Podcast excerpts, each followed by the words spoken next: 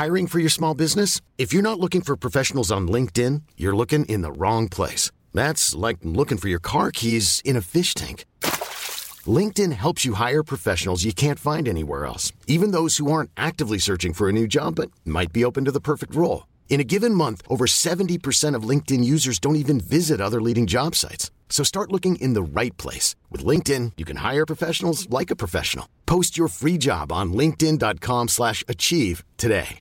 One size fits all seems like a good idea for clothes until you try them on. Same goes for healthcare. That's why United Healthcare offers flexible, budget-friendly coverage for medical, vision, dental, and more. Learn more at uh1.com.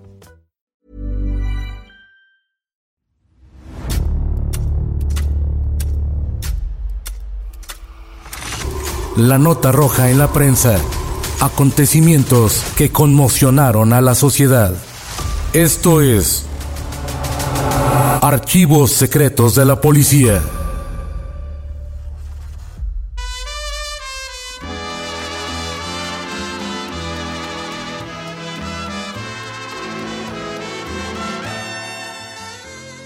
En 1940, a la señora Portú de Iscasa la despojaron de sus joyas en Chapultepec y mientras su hijo intentaba recuperarlas, mató a un hombre.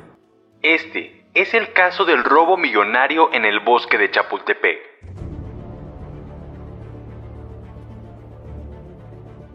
Como se publicó aquel miércoles 25 de julio de 1940 en las páginas de la prensa, el robo de las joyas de Doña María Portú de Iscasa posiblemente fue el de mayor cuantía que se hubiera registrado en México.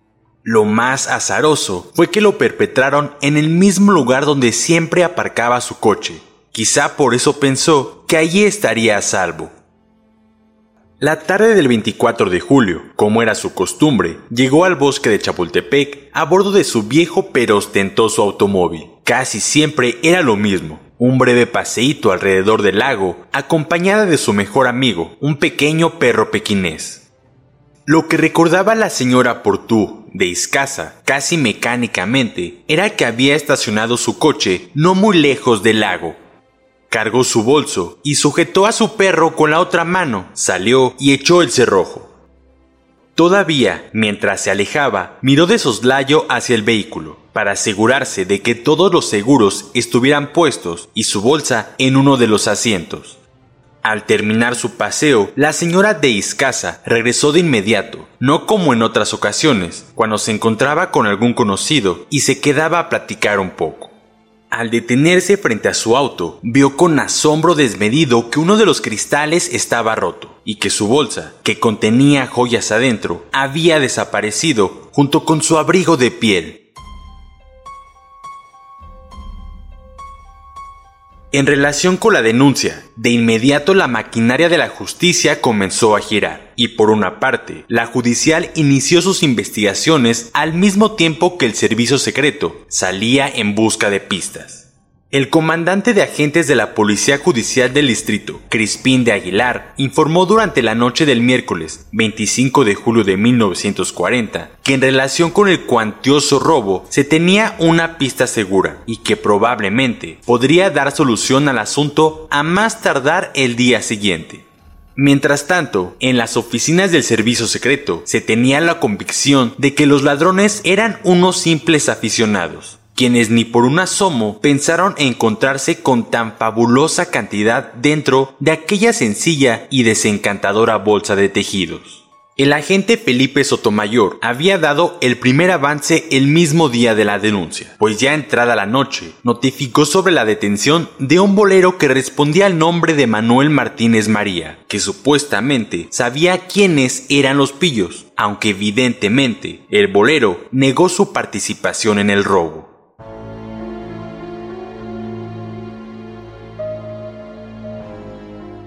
Un par de días después, su hijo, Jorge de Mesa y Portú, abatió a balazos a un hombre. Lo curioso del caso fue que precisamente ocurrió mientras acompañaba a los agentes del servicio secreto en las investigaciones para dar con el paradero de los ladrones y de las alhajas.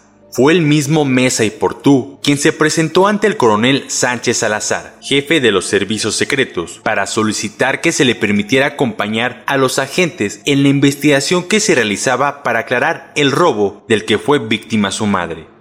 El coronel accedió a la petición y ordenó al jefe de grupo, Felipe Sotomayor, llevarse al joven a una batida que habían organizado alrededor de una escuela situada en la colonia Santa Julia, donde según las investigaciones, algunos ladronzuelos de las joyas habían montado su guarida.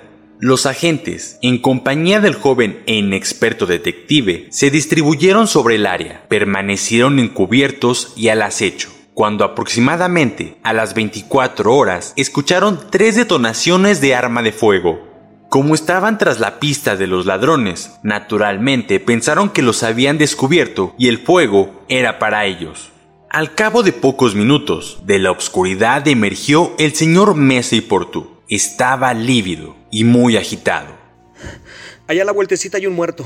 Y este otro que está aquí agregó señalando a un individuo que dijo llamarse Trinidad Castro Apresa. Me ha querido asaltar usando armas. Efectivamente, junto al señor Mesa y Portú estaba otro individuo, a quien según dijo el joven, le quitó una macana envuelta en hilachos, un verduguillo como de 60 centímetros de longitud y alguna de las llaves maestras de las que empleaban los ladrones de oficio para cometer sus fechorías. De inmediato pusieron bajo custodia a Castro a presa y algunos agentes, junto con el señor Portú, se dirigieron al sitio donde estaba el muerto. Dieron fe de los hechos y llamaron a la novena delegación para que los peritos de aquel entonces recogieran el cadáver y practicaran las primeras diligencias.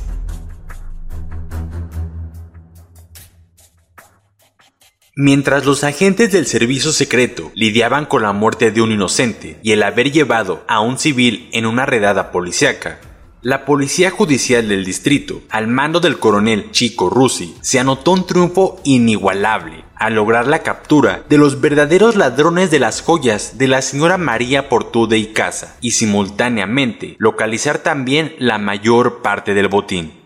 Fue el comandante de la judicial, Crispín de Aguilar, quien en compañía de otros valiosos agentes hizo la detención de Pedro Casas Jiménez y José Valle Sierra, los responsables de dar el cristalazo al automóvil de la señora Portude y Casa. Al mismo tiempo, logró una amplia confesión de Pedro Casas, debido a la cual se logró recuperar un lote de alhajas cuyo valor se estimaba en 60 mil pesos.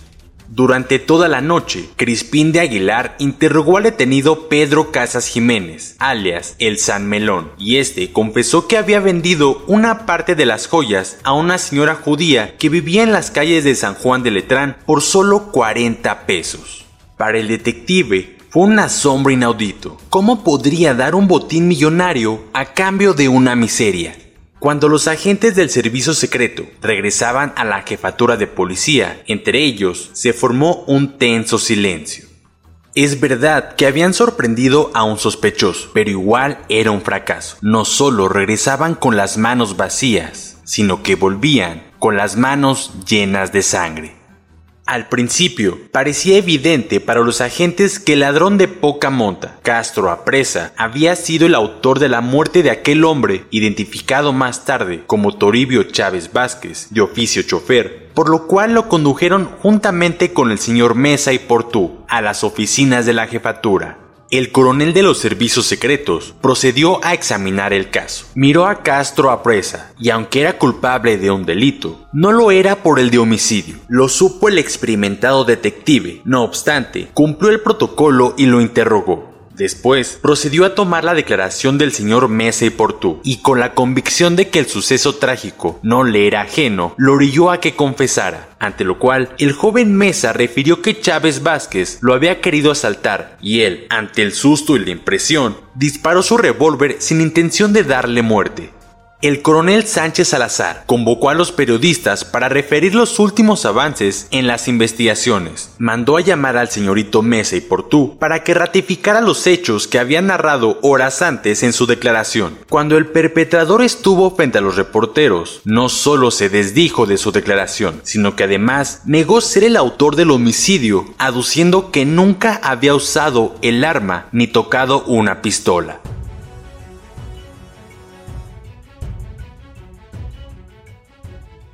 El caso de las joyas robadas a la señora María de Portú de Icaza causó un verdadero revuelo, no solo por la singularidad con que ocurrieron los hechos, sino por la manera en que paulatinamente el enredo se hizo más complejo.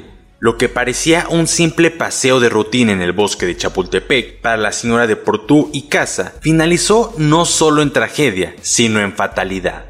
Su noble hijo, al intentar recuperar las alhajas de su madre, asesinó a un hombre que en un principio dijeron las autoridades que era sospechoso. Pero después de desahogar las diligencias, resultó inocente y su esposa e hijo clamaban justicia. Por otra parte, el presunto responsable había admitido el crimen, pero después se retractó e inculpó a un agente del servicio secreto. Y hasta ese punto las cosas parecían sombrías y difícilmente sería posible desnudarlas. Sin embargo, como interviniera la policía judicial del departamento del distrito, pronto se vieron los frutos de su labor en el campo. Tan solo un par de días después del incidente, lograron capturar a dos de los más allegados al cabecilla de los ladrones. Y por si fuera poco, se recuperó parte del botín y se obtuvieron las confesiones correspondientes que los guiarían a un final espectacular.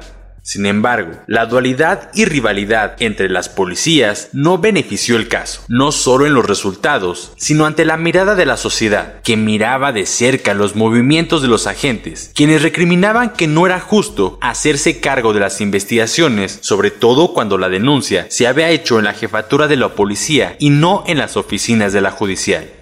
Esta disputa velada llevó a acelerar el trámite del asunto, por lo cual el audaz detective Crispín de Aguilar se jugó el puesto, en declaraciones ante la prensa, si el caso no se resolvía en 24 horas.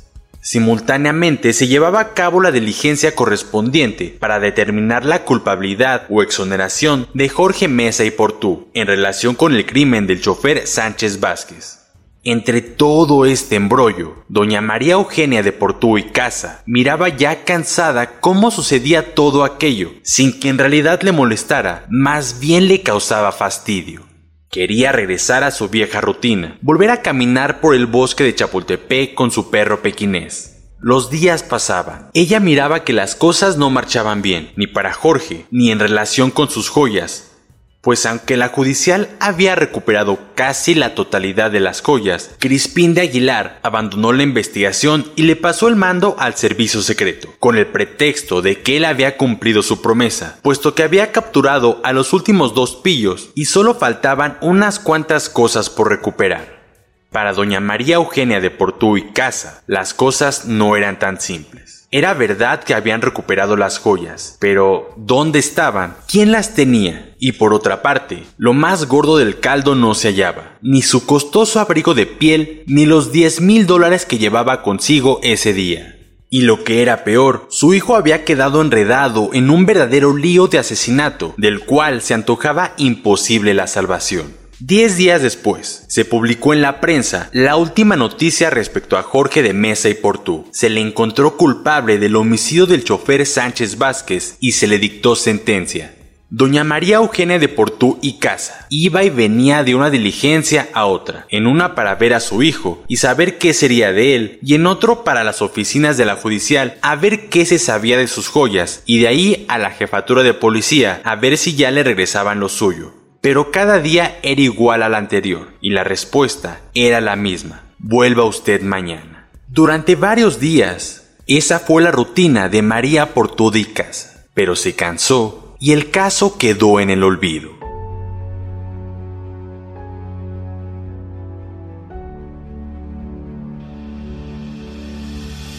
Puedes escuchar este y otros podcasts OM en Apple Podcast, Spotify, Google Podcast, Acast, Deezer, Amazon Music y seguir la conversación en la cuenta de Twitter arroba podcastom o al correo podcast. Esta es una producción de la prensa y el Sol de San Luis para Organización Editorial Mexicana.